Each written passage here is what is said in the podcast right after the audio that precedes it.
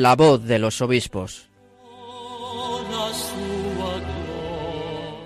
Con Cristina Abad.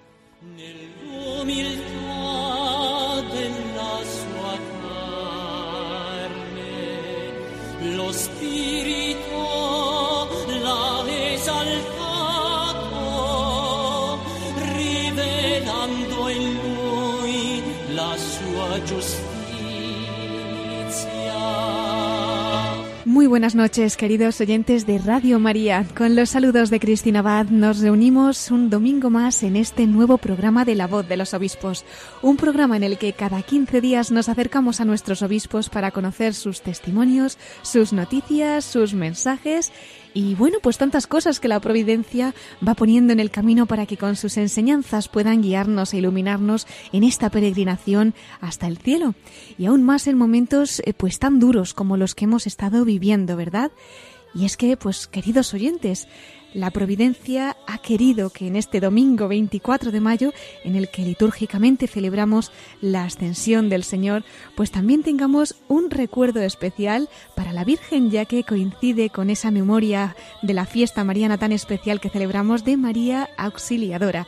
Por tanto, dada la situación que vivimos, lo necesitados que estamos de este auxilio del cielo, pues hoy, de un modo particular, nos acompaña la Virgen María, María Auxiliadora. Por ello, ya que al ser cada 15 días estamos en nuestro último programa del mes de mayo, mes de María, y que en esta fiesta de María Auxiliadora recordamos que la Santísima Virgen como la mejor madre es la más rápida en acudir en nuestro auxilio, pues vamos a dedicarle principalmente nuestro programa. Así que antes de nada vamos a ponernos en sus manos, uniéndonos en oración, poniendo en su corazón especialmente a todos los que están sufriendo en estos momentos de crisis, aún de pandemia, y es que siempre, aún más en los momentos de tribulación, pues vamos a recordar que ella es nuestra paz, es nuestro consuelo, la causa de nuestra alegría. Así se lo decía ella misma a San Juan Diego, ¿verdad? Cuando en México se le apareció. Bueno, pues como este va a ser un programa que vamos a vivir muy en el corazón de la Virgen, experimentando hoy especialmente su auxilio en la fiesta de María Auxiliadora, les invito a escuchar y a recordar esas palabras que la Virgen María pues le dijo a San Juan Diego y que hoy, una vez más, nos dice a cada uno de nosotros. A lo largo del programa verán por qué, tanto si hoy es un día de alegría para ustedes o si están sufriendo, si tienen miedo, pues recordemos que también hoy, en este momento, ella nos dice que no se turbe nuestro corazón. No estoy yo aquí, que soy tu madre.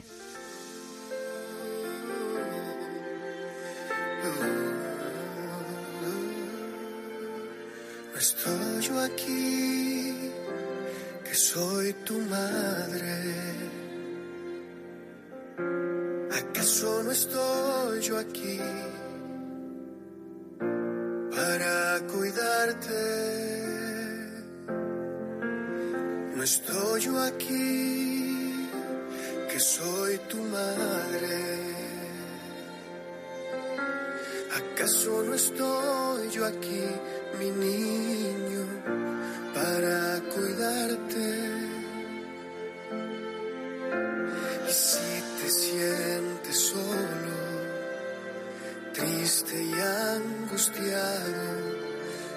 aflijas, hijo mío,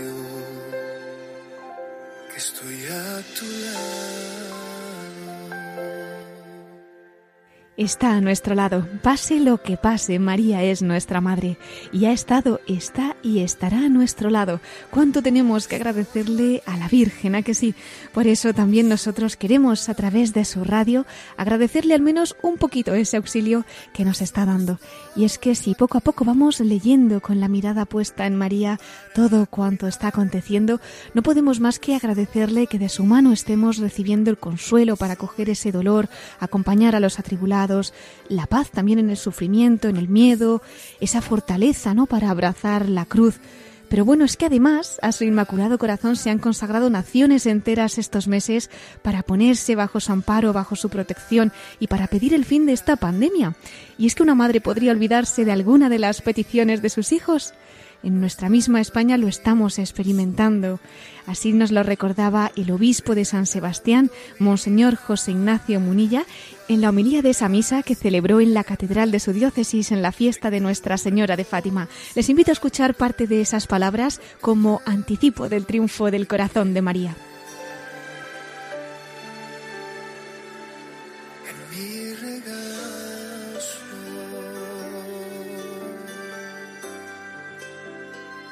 Especialmente queremos expresarle nuestro agradecimiento a nuestra Madre por la manera en la que nos está cuidando en toda la situación de la crisis sanitaria que hemos vivido, mucho más de lo que suponemos. Nos pasa como con aquellos leprosos que fueron limpiados y que quizás luego no tienen suficiente conciencia para volver y darle gracias a aquel que les había curado de su lepra. Sí, estamos convencidos de que ya ha intervenido en todo momento. A veces hay pequeños signos para percibirlo. Le vais a permitir que comparta uno con vosotros. No sé si recordáis aquel signo que hicimos que el día 25 de marzo, día de la Anunciación de la Encarnación, en el santuario de Fátima, precisamente allí se hizo la consagración al corazón de Jesús y al corazón inmaculado de María, de Portugal, de España, de los países de Iberoamérica y de muchas otras naciones, Polonia y muchas más que se fueron sumando a aquel acto. Fue, era un momento duro en el que hicimos aquella consagración. Es curioso, pero eh, posteriormente uno ve la evolución de los datos y en el diario de la vanguardia, con fecha del 27 de marzo, a los, eh, a los dos días, se publicó, se publicó el dato que dentro de la evolución de esa pandemia eh, los técnicos habían detectado, habían, eh, habían visualizado que el día 25 de marzo era el día pico de esa pandemia a partir de la cual había comenzado a descender. Así está publicado en el diario La Vanguardia, fijaros, en fecha del día 27, os voy a leer este párrafo. Estos datos sugieren que se llegó al esperado pico de la pandemia en cuanto a nuevos casos se refiere el miércoles 25 de marzo. Pero el pico no llegó a verse en las curvas hasta ayer, porque había que tener una perspectiva de más de un día para comprobar si ese descenso visualizado el 25 de marzo era cierto. Es curioso, es un pequeño signo del cual tampoco eh, no queremos todos los signos que Dios nos da están hechos humildemente y sencillamente lo que debe de brotar en nosotros es el agradecimiento de una madre que sin duda alguna ha estado siempre con nosotros. Pues así recordaba Monseñor Munilla, obispo de San Sebastián, en la fiesta de la Virgen de Fátima, el auxilio de la Virgen María, manifestado incluso en ese signo que nos ha comentado, al considerarse el pico del descenso de la pandemia en España aquel 25 de marzo, fiesta de la Anunciación y día en que en Fátima nos unimos con Portugal y más de 20 países para consagrarnos al corazón de María para implorar el fin de la pandemia. Pero como también decía Monseñor Munilla, ella continúa y todo apunta a que este auxilio y la protección de la Virgen pues se siga manifestando. Hoy en su fiesta en María Auxiliadora lo vamos a recordar, así nos lo explicaba el obispo de San Sebastián en aquella homilía. Lo escuchamos. En este mes de mayo, que además va a tener la casualidad, ¿no? la providencia de que el día de Pentecostés es el último día de mayo, 31 de mayo, Pentecostés, culminación de la Pascua, parece que se está visualizando el puesto tan importante que el Señor le ha dado a su madre en esta historia de salvación para todos nosotros. Bien, si ella ha cuidado de nuestra salud y de nuestros enfermos y de nuestros moribundos y de aquellos que morían y, y que recibían la intercesión de aquella a la que le hemos dicho ruega por nosotros ahora y en la hora de nuestra muerte, si ella ha estado tan en primera fila en esta crisis de la salud, sin duda alguna está también en primerísima fila en esa gran batalla, en la batalla prioritaria, en la principal, en la principal, que no es tanto la de la salud de nuestro cuerpo, sino la de la salud de nuestra alma. Es madre de nuestra conversión. Y por eso en este mes de mayo, cuando se culmine el mes de mayo, el día de Pentecostés, ella, que fue también la que estuvo allí y la que con su presencia pidió la llegada del Espíritu Santo, ella va a pedir, Madre, te pido por la conversión de todos ellos, para que vivan también todo lo acontecido, toda esta crisis también de, de pandemia, la vivan como un signo de llamada a la conversión. Madre, gracias por estar siempre junto a Jesús y junto a nosotros, por tu labor de medianera, de abogada, de intercesora. Pues sí, tenemos a la mejor medianera, abogada intercesora, como nos dice Monseñor Munilla. Hoy que la recordamos como auxiliadora, nos hacemos más conscientes de que no hemos de temer si estamos dentro de su corazón, ¿no? No porque lo diga yo, ni mucho menos, sino porque, como saben, ella misma nos lo prometió en Fátima diciendo, al final mi inmaculado corazón triunfará. Esa es la promesa en la que hemos de confiar mi corazón inmaculado será tu refugio, le decía la Virgen a Sor Lucía, y el camino que te conducirá a Dios. Claro que para ello tendremos que estar en este refugio, ¿no? Y la Virgen, que es toda bondad, que es toda misericordia, pues no nos va a meter ahí a la fuerza en contra de, de nuestra voluntad, no, no, no, que va, pero sí que nos ha ofrecido, nos ha incluso pedido el mejor camino. ¿Y cuál es ese camino? Pues como una madre siempre nos da lo mejor, pues es el más rápido, el más corto, el más fácil y el más seguro. Es el camino de la consagración a Jesús a través de ella.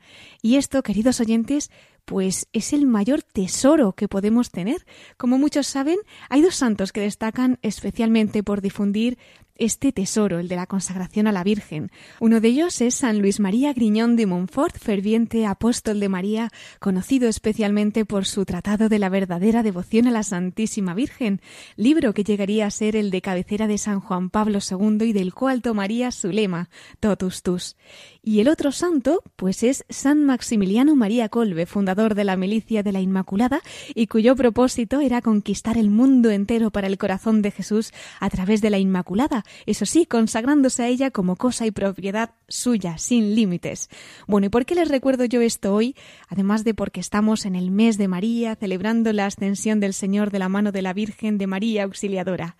Pues porque creo que se nos han juntado no pocas razones para que esta noche nos acerquemos un poco más a la Virgen María de la mano de nuestros obispos. Y es que hay un día que nos une especialmente a estos dos santos tan marianos de los que les hablaba, y uno de nuestros obispos, que con esa ocasión, pues dedicó la homilía de aquel día a compartir su devoción a la Virgen, a dar testimonio de su consagración a María y a explicar en qué consiste la esclavitud mariana como esclavitud de amor.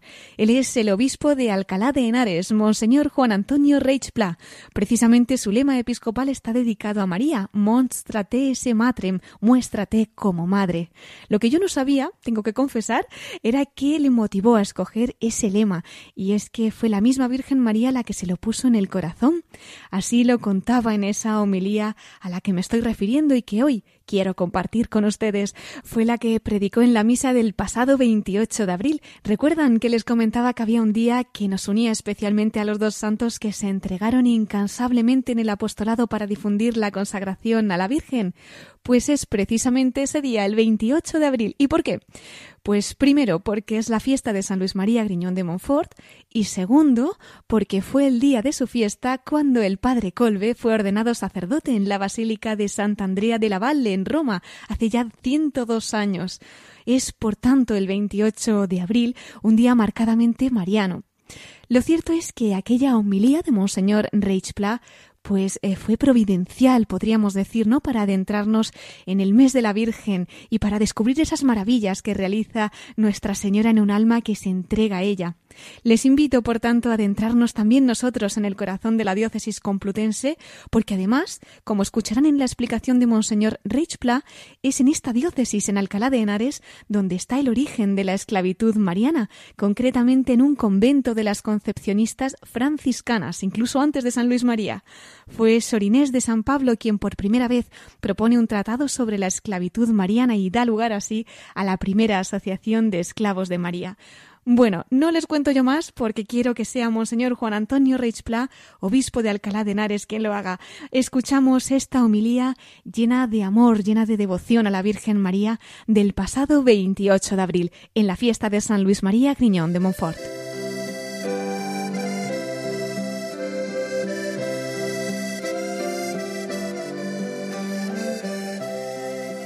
¿De qué vivimos cada uno de nosotros? No siempre lo que más aparece es lo más real en nosotros. Yo me lo pregunto muchas veces a mí, es decir, a lo largo de toda mi vida y a lo largo de mi sacerdocio, episcopado, las convicciones íntimas no siempre son las que más aparecen. Continuamente estamos hablando de Dios y hablando de tantos temas que consideramos importantes para la vida cristiana. Recuerdo que cuando tuve que escoger un lema, porque siempre para ser ordenado obispo necesitas un lema y tienes que poner pues, las cosas en tu escudo episcopal. Recuerdo que le daba muchas vueltas y siempre buscaba cosas que tuvieran que ver con mi vida, pero también con el ministerio, muy vinculado a lo que es pues, mis propios estudios, el trabajo con la familia con la vida humana. Pero al final, después de muchas vueltas, siempre me venía la misma imagen, la imagen de la Virgen María.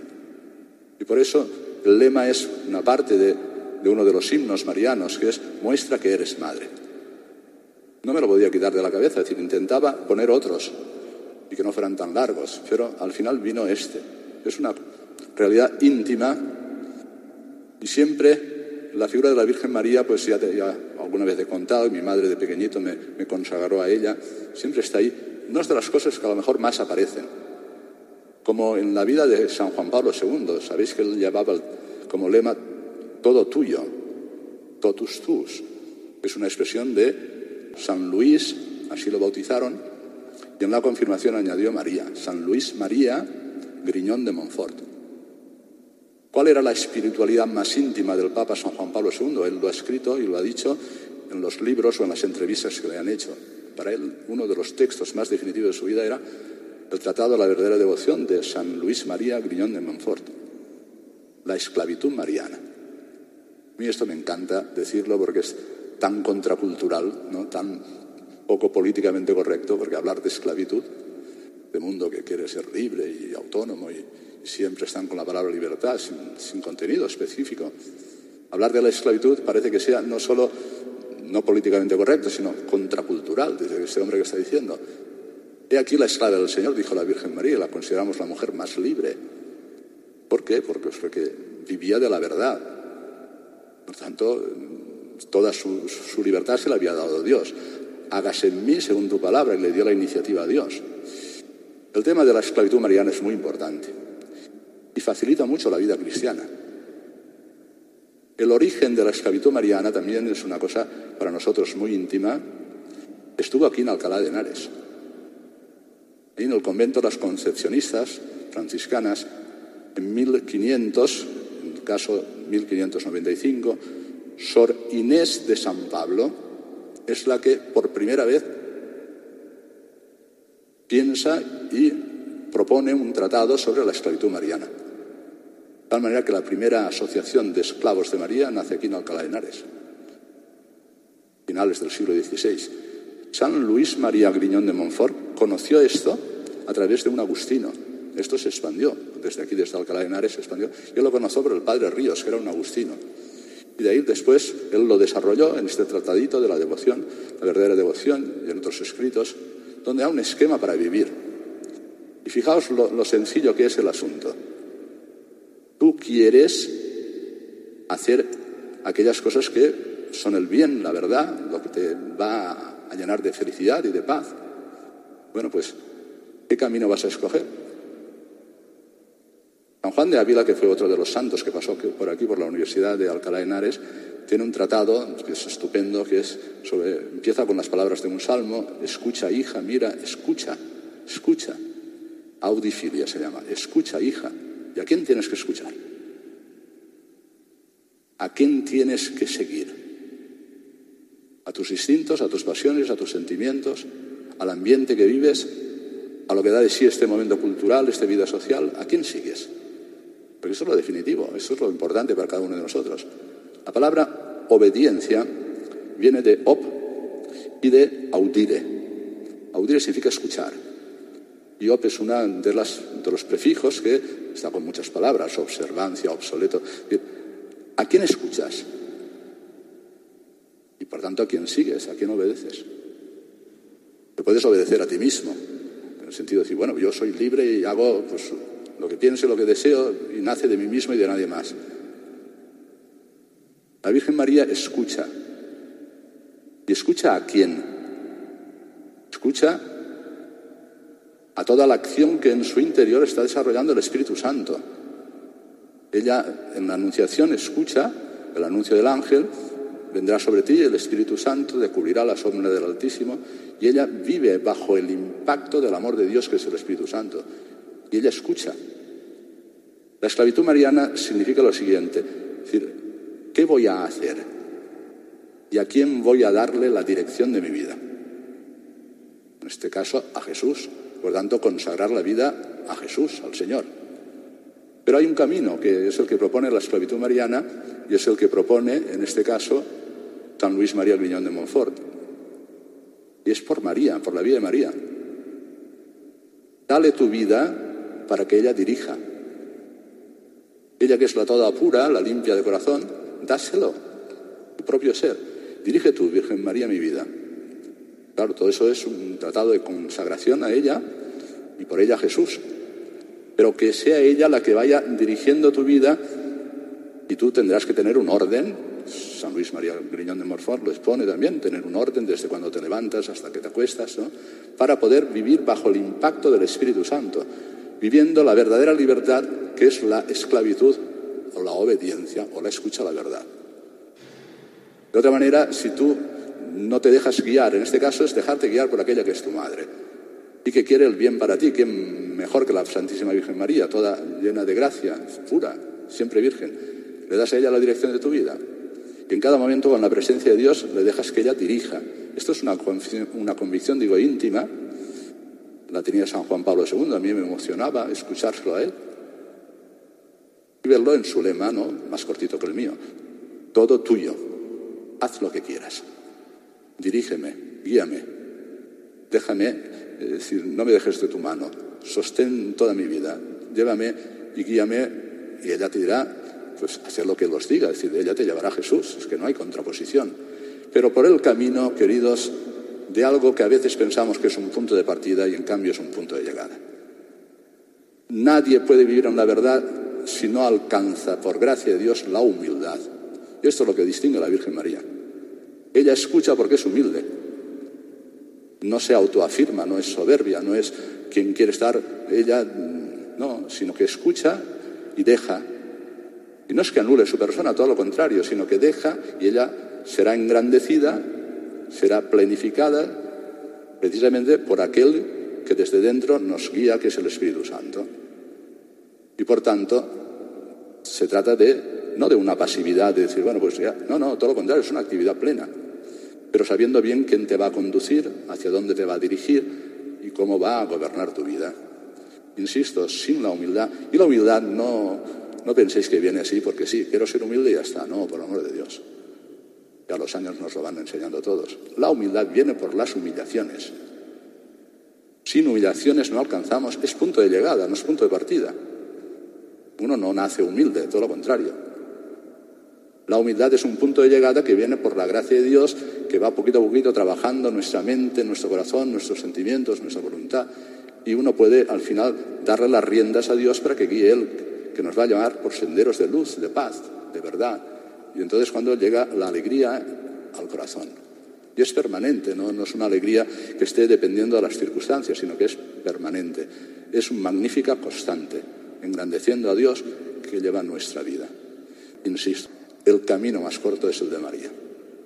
Y el camino más corto es pedirle al Señor todos los días humillaciones, cruz, para poder alcanzar la humildad. No hay otro camino, os lo digo por propia experiencia, no hay otro camino. Que quiera seguirme, que cargue con su cruz. Sin cruz no llegarás nunca a la humildad. Sin humillaciones no llegarás nunca a la humildad. Y es lo que más necesitas. Porque la humildad te dará disponibilidad, te dará complacencia en todo lo que el Señor te va presentando todos los días te dará la paz del corazón que tú reclamas. En la medida en que tú te reserves algo, en la medida que tú te pongas por delante, en la medida que vaya creciendo en ti el egoísmo, la vanidad, la vanagloria, la soberbia, no hay nada que hacer.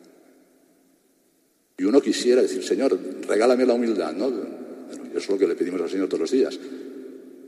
Pero esto es fruto de la gracia, fruto de la acción artesanal del Espíritu Santo que va trabajando en nuestro corazón y lo va trabajando en la medida en que doblegamos y uno no doblega si no es con humillaciones y uno no doblega y no hablando al corazón sino es a través de las cosas que van pasando todos los días hasta que dice va Señor dirígete y se hace la luz se disipan las tinieblas amanece el día es como la aurora dice por fin este es el camino es un secreto íntimo todos los mártires dicen lo mismo. Hemos visto el cielo abierto.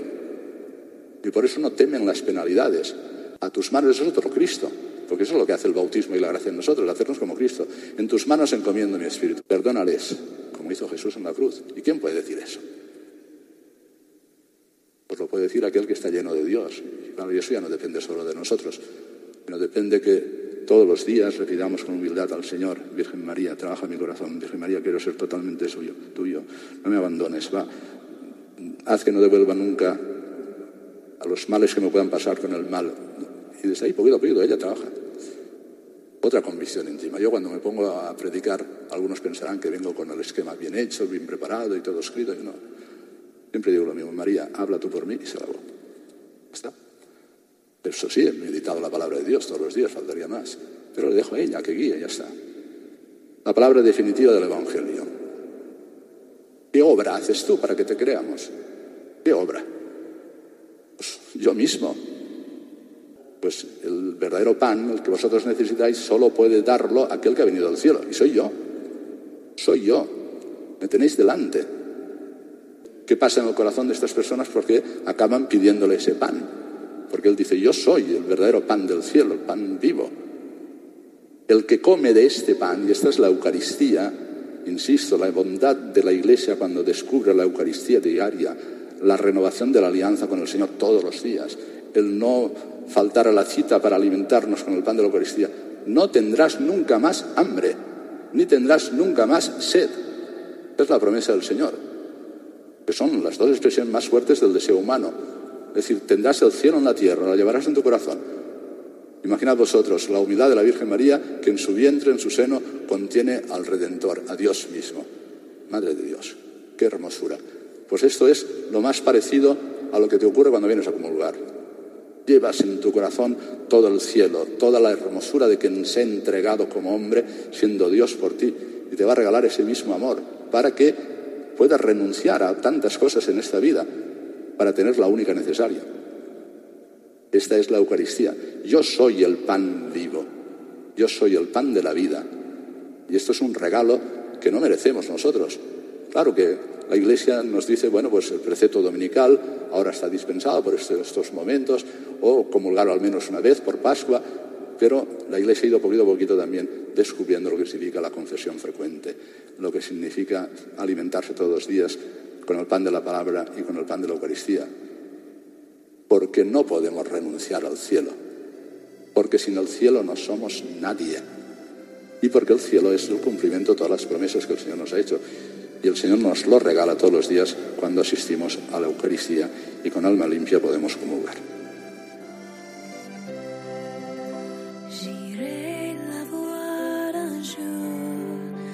No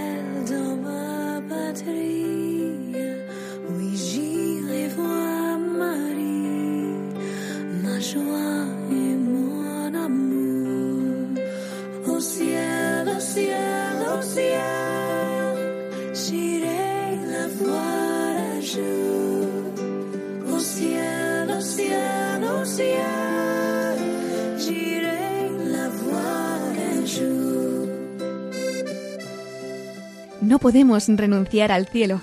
El Señor nos lo regala cuando asistimos a la Eucaristía y cuando podemos comulgar con el alma limpia.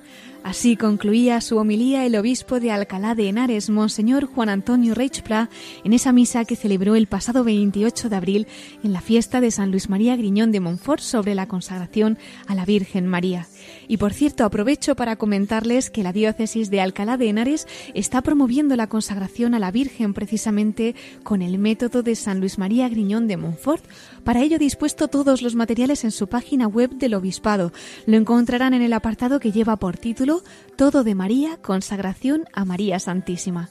Y con esta ocasión, el próximo domingo 31 de mayo, se hará esa consagración solemne a la Virgen en la diócesis complutense. La dirigirá su obispo, Monseñor Juan Antonio Rechpla, y tendrá lugar en la Catedral Magistral de Alcalá de Henares tras el rezo del Santo Rosario que comenzará a las ocho y media de la tarde. Si alguno está interesado, pues se va a retransmitir este acto en el canal YouTube del Obispado de Alcalá de Henares. Y bueno, recordamos que también nosotros aquí en Radio María estamos un año más ofreciendo a nuestros oyentes la consagración a la Virgen María, también según el método de San Luis María Griñón de Montfort, con esas meditaciones tan preciosas del Padre Santiago Arellano. Las emitimos después de la hora intermedia que enviamos también a través de WhatsApp, que por supuesto pueden encontrar en nuestro podcast y es que yo creo que cada vez se está haciendo más presente que la Virgen está haciendo grandes cosas, ¿verdad? También a través de esta emisora.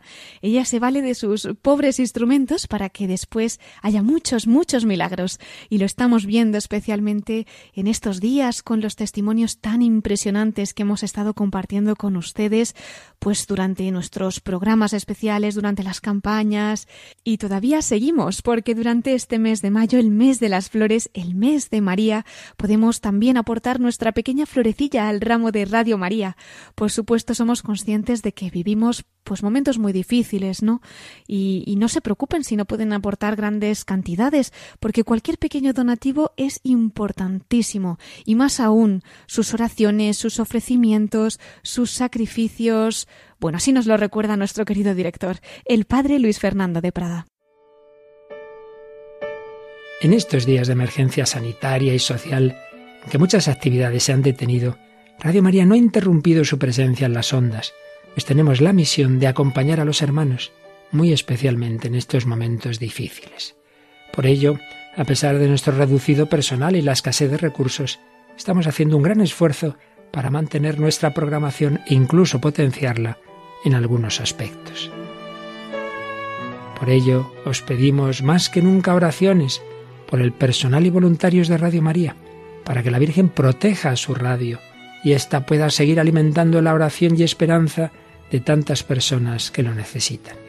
Por otro lado, comprendemos perfectamente que en estos momentos de crisis muchas personas no pueden aportar la colaboración económica que les gustaría. Y sin embargo, Radio María, que no tiene más ingresos que los donativos de sus oyentes, sigue precisando ese apoyo para España y para ayudar a otras Radio María más necesitadas de países pobres. Por todo ello, nos atrevemos a pedir a aquel que tenga medios suplir con una aportación más generosa lo que otros no pueden dar ahora. Y también a quien le parezca que no vale la pena su pequeño donativo, que recuerde que cada granito de arena unido a muchos otros hará posible que la radio de la Virgen siga llevando una palabra de fe, consuelo y alegría a muchos hermanos que lo necesitan. Puedes informarte de cómo colaborar llamando al 91 822 8010 o entrando en nuestra página web radiomaria.es. Radio María, una voz de esperanza en el mundo. Pues como nos ha dicho nuestro director, el padre Luis Fernando de Prada, cada granito de arena es importante para que esa voz de esperanza, que es la voz de María, llegue a todo el mundo. Gracias de corazón por todos los esfuerzos, queridos oyentes, que están realizando, por su gran generosidad, por ese testimonio que nos están dando. Aquí terminamos muchas veces emocionados. Una vez más, gracias, gracias de corazón. Bueno, y el tiempo avanza y todavía tenemos más cosas que compartir con ustedes de nuestros obispos, así que vamos a dar paso a nuestros episcoflases.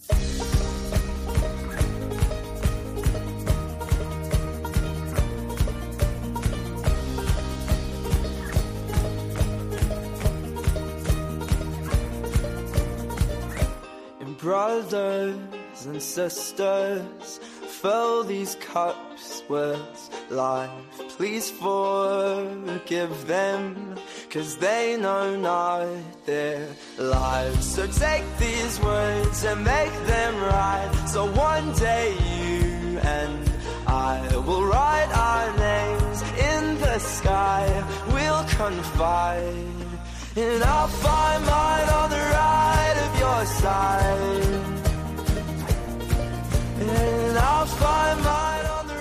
Con esta sintonía entramos en nuestros episcoflases. Tenemos con nosotros a nuestro colaborador, Miquel Bordas. Muy buenas noches, Miquel. Muy buenas noches, Cristina. Es un placer estar aquí de nuevo contigo y con todos nuestros oyentes. La alegría es nuestra, Miquel. Estamos deseando que nos cuentes pues esas noticias o esos mensajes de nuestros obispos. A ver, ¿con qué episcoflases vamos a empezar hoy? Sí, Cristina, yo quería compartir este gozo de que los fieles podemos desde el pasado lunes en la mayoría de las diócesis españolas, pasado lunes 18 de mayo, podemos celebrar eh, la Eucaristía, asistir al culto público eh, de forma presencial, ¿no? Esto, pues, efectivamente es una gran alegría, a la vez también que no nos deja la tristeza por el dolor, el sufrimiento, la muerte, este dolo que, que estamos viviendo también después de estas semanas de pandemia, ¿no? Precisamente también eh, hay una incertidumbre respecto al futuro, pero nosotros, como somos creyentes, sabemos que la providencia nos irá llevando. Además, Cristina, todo este gozo viene como recalcado porque este lunes 18 de mayo era el centenario del nacimiento de San Juan Pablo II. Yo creo, sinceramente, que fue una especie de, guiño, de, gracia de nuestro gran papa polaco eh, a todos nosotros, también a los españoles, que él nos quería tanto, España, tierra de María, pues que pudiéramos entre comillas, recuperar pues la posibilidad de asistir con todas las medidas sanitarias eh, requeridas, pero que podamos volver a la Eucaristía, a comulgar a los sacramentos en definitiva. Pues sí, Miquel, como dices, además llegó en un día súper especial y estoy contigo. Yo creo que también fue un regalito ¿no? que nos hizo San Juan Pablo II desde el cielo. En este sentido, Cristina, me gustaría compartir con todos vosotros, nuestros oyentes, eh, al menos una parte de ese mensaje que con ocasión del centenario del nacimiento de San Juan Pablo II lanzaba el obispo auxiliar de Valladolid, Monseñor Luis Argüello, secretario general de la Conferencia Episcopal Española, y en el que nos exhorta a vencer los miedos y a tener confianza. Pues vamos a escucharlo, Monseñor Luis Argüello, obispo auxiliar de Valladolid y secretario general de la Conferencia Episcopal Española.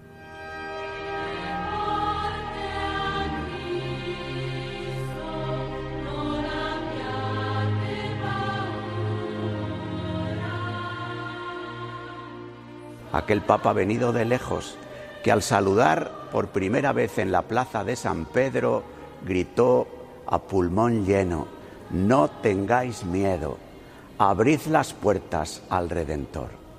Hoy en el que las puertas de nuestros templos se abren sin miedo, podemos también caer en la cuenta de que el Señor abre las puertas de su corazón y que nosotros estamos también llamados a abrir las puertas de nuestro corazón para esta anchura que el Señor nos ha dado en el aprieto se haga confianza y desde la confianza podamos vencer el miedo y la confianza se haga también encuentro con el Señor y con los hermanos en la Eucaristía y la fraternidad que se expresa al orar juntos el Padre nuestro se transforme también en caridad, en cercanía a las personas que más necesitan del cuidado en este tiempo.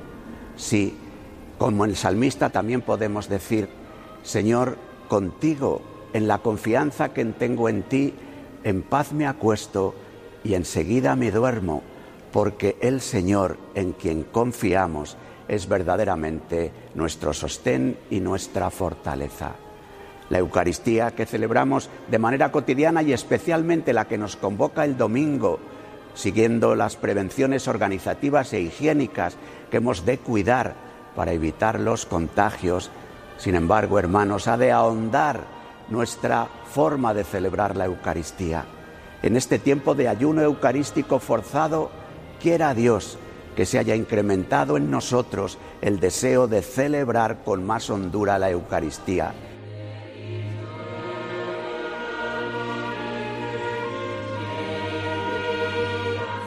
Eran las palabras de Monseñor Luis Argüello, obispo auxiliar de Valladolid y secretario general de la Conferencia Episcopal Española, pues con ocasión de esa reapertura al culto público de las celebraciones litúrgicas, que como decíamos Miquel, pues coincidió en un día tan bonito, ¿no? En el que celebrábamos esos 100 años del nacimiento de San Juan Pablo II.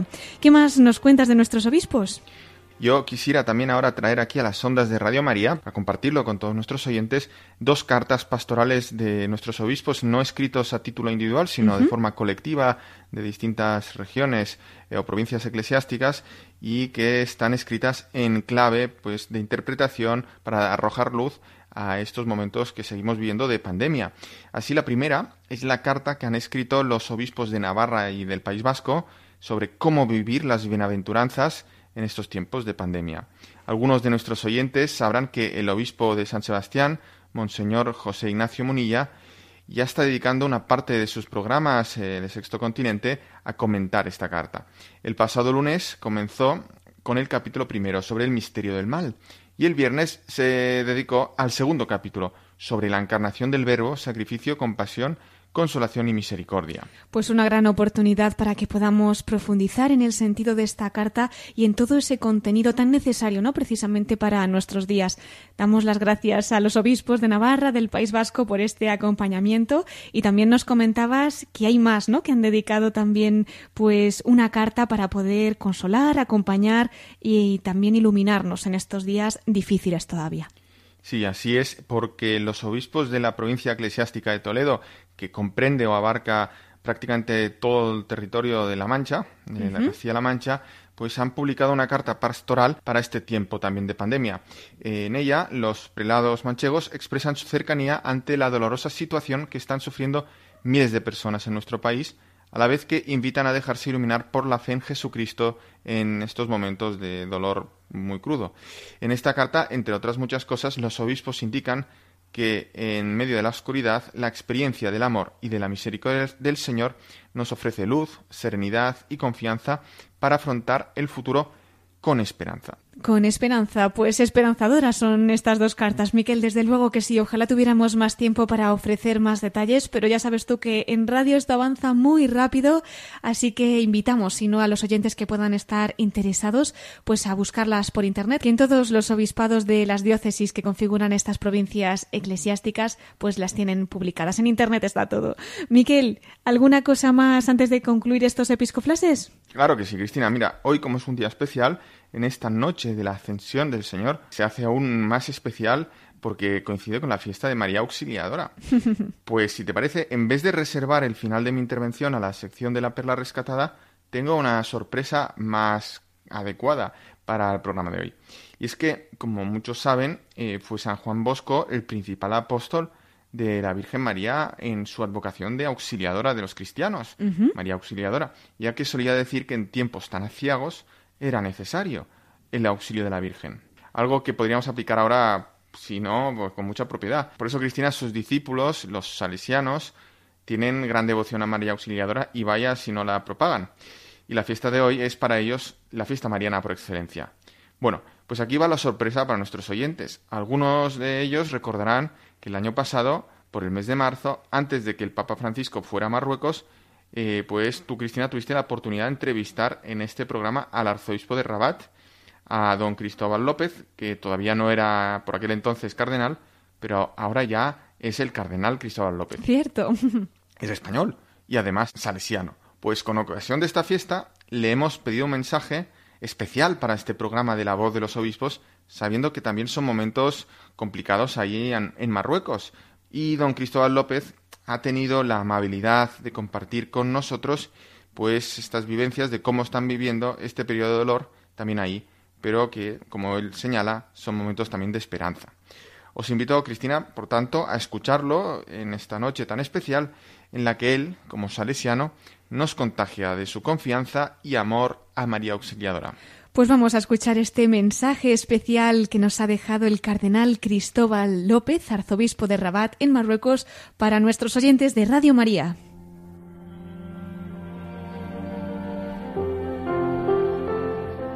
Muy queridos oyentes de Radio María, desde aquí estamos viviendo también este tiempo de confinamiento con mucha disciplina y exigencia por amor a nuestra propia vida y sobre todo a la vida de los demás. Estamos contentos aún dentro de estas circunstancias adversas, porque tenemos esperanza y porque sabemos que María Auxiliadora, cuya fiesta estamos celebrando, está siempre a nuestro lado como Señora para los tiempos difíciles. Aquí en Marruecos la situación sanitaria es, diríamos, mucho menos mala que en España y otros países. Hemos tenido solamente, y da vergüenza decir solamente, 200 muertos desde el inicio de la pandemia en dos meses, pero las consecuencias del confinamiento en los campos económico, social y político son verdaderamente importantes y graves, sobre todo para la población que está en situación de migración. Hay centenares, miles de familias que no pueden pagar el alquiler de la casa y más aún que no pueden comer. La Iglesia, a través de la catedral y de otros lugares, está haciendo todo lo posible por salir al encuentro de las necesidades más perentorias, pero no se da abasto, no podemos llegar a todo. Realmente hay muchas personas sufriendo por las consecuencias de este confinamiento que ha cortado la fuente de ingresos, sobre todo de la población que vive en el trabajo informal. Pero, a pesar de eso, digo, vivimos en la esperanza. Esto va a pasar, saldremos adelante, tenemos a nuestro lado a María Auxiliadora, al Espíritu Santo, a Cristo resucitado, que son la fuente y el sustento de nuestra esperanza. Sabemos que Dios no nos va a dejar nunca de su mano, que Él está a nuestro lado caminando y sufriendo con nosotros. Que María Auxiliadora verdaderamente nos ayude a todos y tomemos ejemplo de ella para en este tiempo de dificultad ser también nosotros auxiliadores de nuestros hermanos, como ella, que no pensó en sí misma embarazada, sino que fue a ayudar a su prima Isabel, que estaba de seis meses, como ella, que en las bodas de Caná no estuvo atenta a su diversión personal, sino a descubrir las necesidades de los novios y de otros, como ella que estuvo al lado de Jesús hasta el pie de la cruz, auxiliadores como la auxiliadora. Que tengan una feliz y buena fiesta de María Auxiliadora en el día también para muchos de la ascensión del Señor.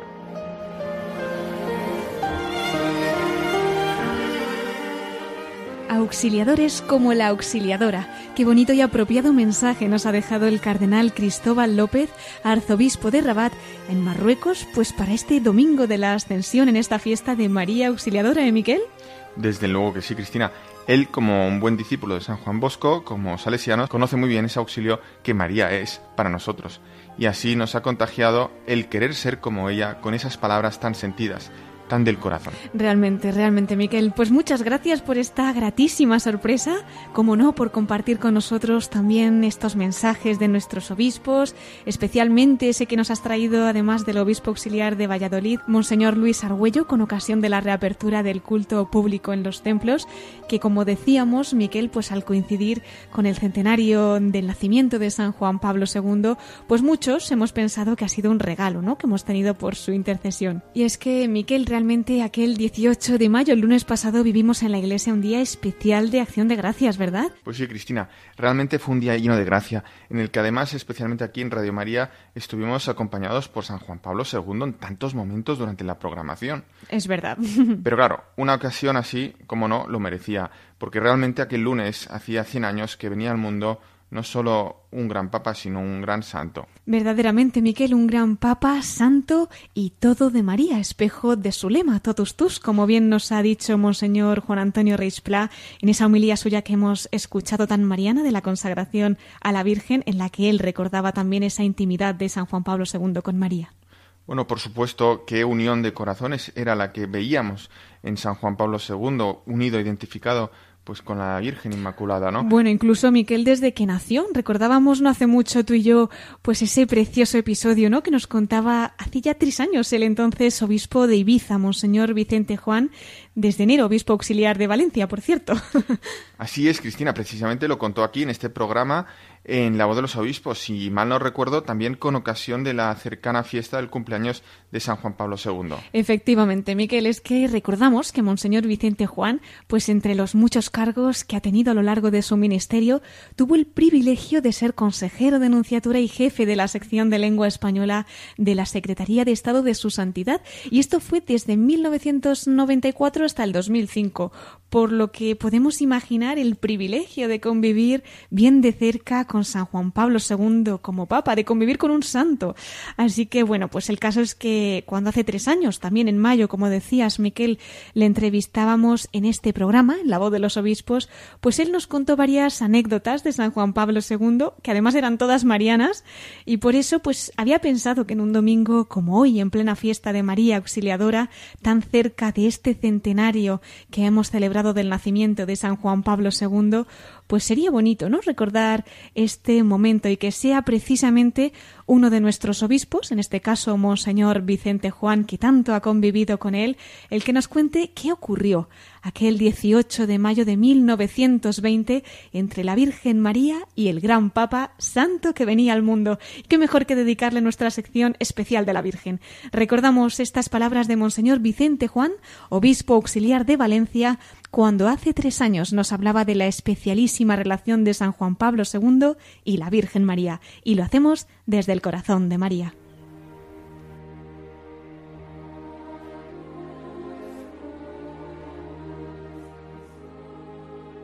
Bueno, pues mire, con Juan Pablo II uno aprendía siempre eh, cosas, cosas maravillosas, ¿no?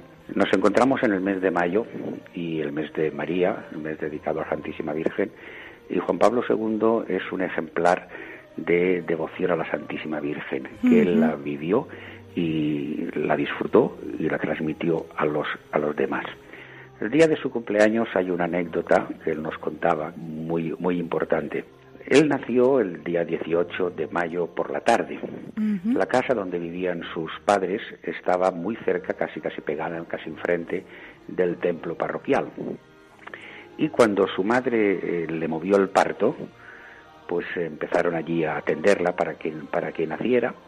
Era por la tarde y en la parroquia estaban haciendo el ejercicio del mes de, de María. Como son meses ya que casi casi de verano, primavera, verano, pues en la parroquia estaban las, las ventanas abiertas y desde fuera se oían los cantos. Y su madre dijo a las que la estaban allí atendiendo en el parto, abran las ventanas para que cuando nazca mi hijo, la primera cosa que oiga sean cantos a la Virgen. Y entonces, claro, eso nos lo contaba él, dice, yo soy devoto de la Virgen, porque las primeras cosas que yo oí fueron cantos de afecto, de estima, de devoción a la Virgen María.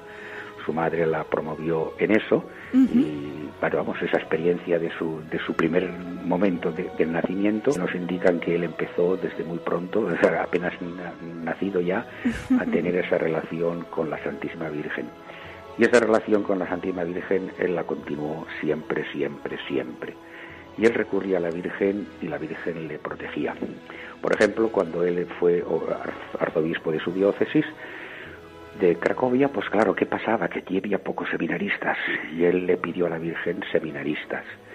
Y él le dijo, y cada seminarista que entre en el seminario, yo haré una peregrinación a tu santuario, ¿Ah, andando. Pues hacía tantas peregrinaciones porque a la Virgen le, le gustaba que él fuera hacia, hacia, su santuario, que cuando dejó la diócesis al ser, al ser elegido papa, se dejó en, la, en el seminario 500 seminaristas toda la vida de él es una especie de, de, relación, de trato con la Virgen María. Por eso en el mes de mayo que estamos es muy, muy importante pues que nosotros le imitemos a él en esa relación con la, con la Virgen María.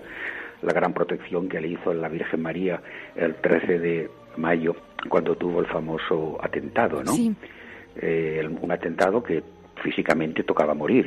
¿eh? Uh -huh pero él se, antes de, de perder el, la cabeza por la enfermedad y tal, él le pidió la ayuda a la Virgen de Fátima de ese día uh -huh. y la Virgen de Fátima se la, se la, se la concedió y por sí. eso él fue también desde ese momento muy devoto de, de Fátima, ¿no? Curiosamente, en ese atentado que le hicieron, ¿no? A él lo llevaron corriendo eh, desde, el, desde el Vaticano hasta, hasta el hospital en una ambulancia. Sí. Y esa ambulancia él la había bendecido el día anterior en el servicio médico del Vaticano, fue a bendecir la, la, la ambulancia, uh -huh. y en el rito de bendición él añadió una cosa, y, que él dijo, y bendigo también al primer enfermo que llevará esta ambulancia. El primer enfermo que llevó esa ambulancia fue él.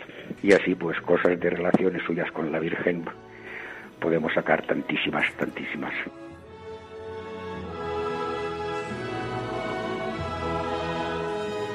Pues así nos contaba Monseñor Vicente Juan en este programa en La Voz de los Obispos hace tres años. Entonces era el obispo de Ibiza, ahora ya es obispo auxiliar de Valencia. Esa unión tan especial que desde siempre, incluso desde recién nacido, tuvo San Juan Pablo II con la Santísima Virgen María. Le pedimos que Él, que supo ser todo de María, nos ayude a amarla y a entregarnos a ella como lo hizo Él. De su devoción a Nuestra Señora también nos ha hablado el obispo de Alcalá de Henares, Monseñor Juan Antonio Reichpla, en esa homilía de la pasada fiesta de San Luis María Griñón de Montfort, donde nos ha recordado que de la obra de este gran santo mariano tomó San Juan Pablo II su lema episcopal, tus. Pues agradecemos de todo corazón también a Monseñor Juan Antonio Reichplas sus palabras llenas de amor a la Santísima Virgen y ese testimonio que nos ha dado sobre su consagración a la Madre de Dios.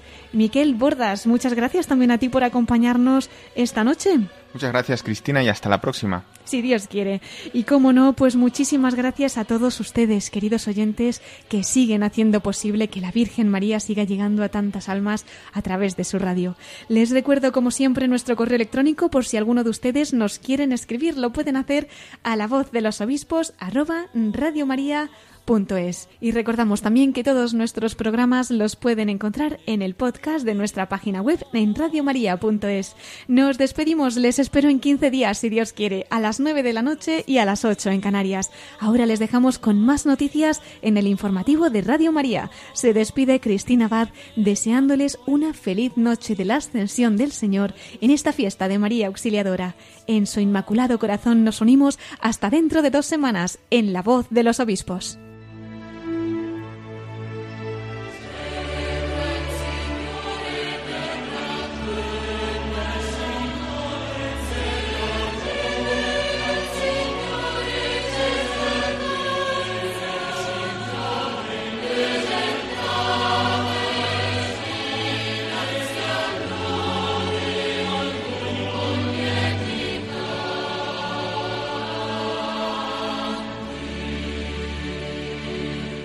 Han escuchado la voz de los obispos con Cristina Abad.